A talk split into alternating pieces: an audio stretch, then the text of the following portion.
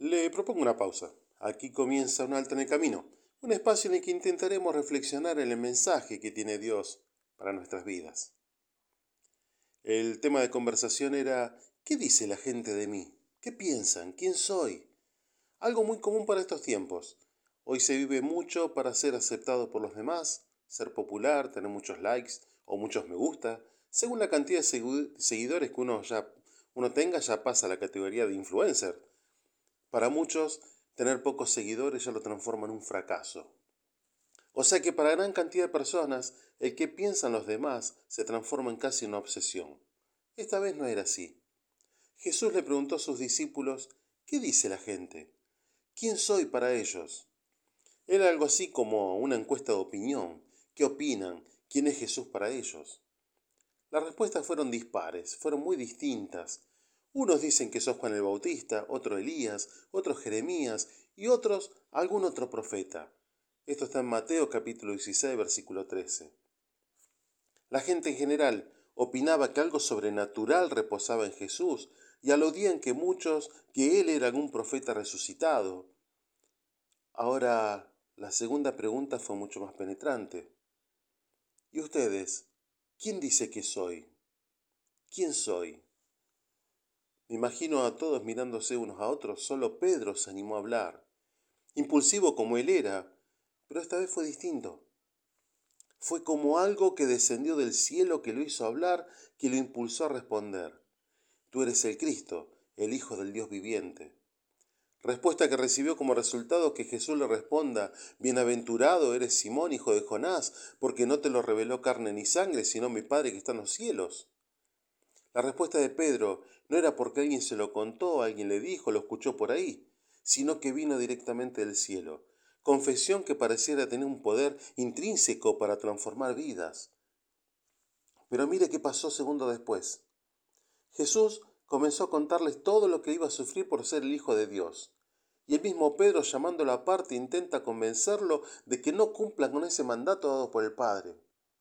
Y ahora el mismo Pedro, que había sido felicitado por haber recibido el Padre esa revelación, ahora es reprendido duramente por Jesús. Quítate delante de mí, Satanás, porque me eres tropiezo, porque no pones la mira en las cosas de Dios, sino en la de los hombres. Mateo capítulo 16, versículo 23. Primero, una revelación del cielo lo lleva a declarar quién era Jesús.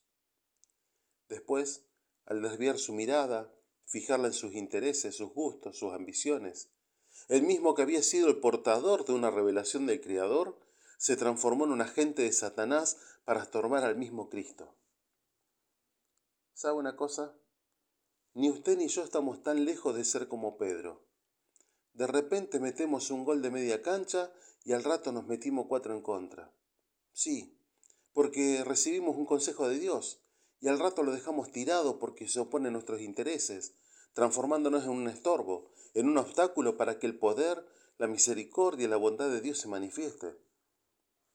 ¿Cuándo aprenderemos a poner la mira en las cosas de Dios y no en las nuestras? Qué diferentes serían nuestras vidas si no le fuéramos de estorbo al mismo Jesús, siguiendo sus consejos, obedeciendo sus mandatos, dándole el lugar de honra que solo Cristo se merece. Para no ser un estorbo, sino un facilitador, para que opere el poder de Dios en nuestros hogares y en nuestro ser.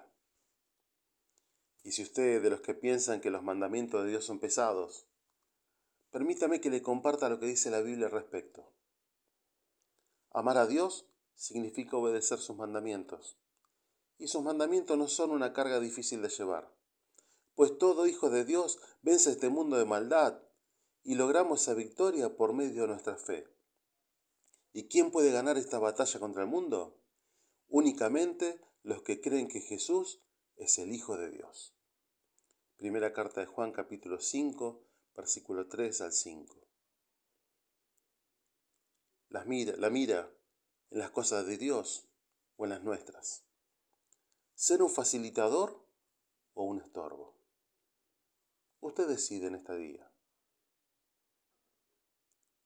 Soy el pastor Gustavo Aquiles del Ministerio de Misión Norte, quien te saluda hasta el próximo encuentro.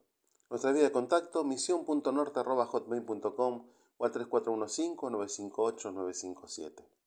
Dios te bendice en esta jornada.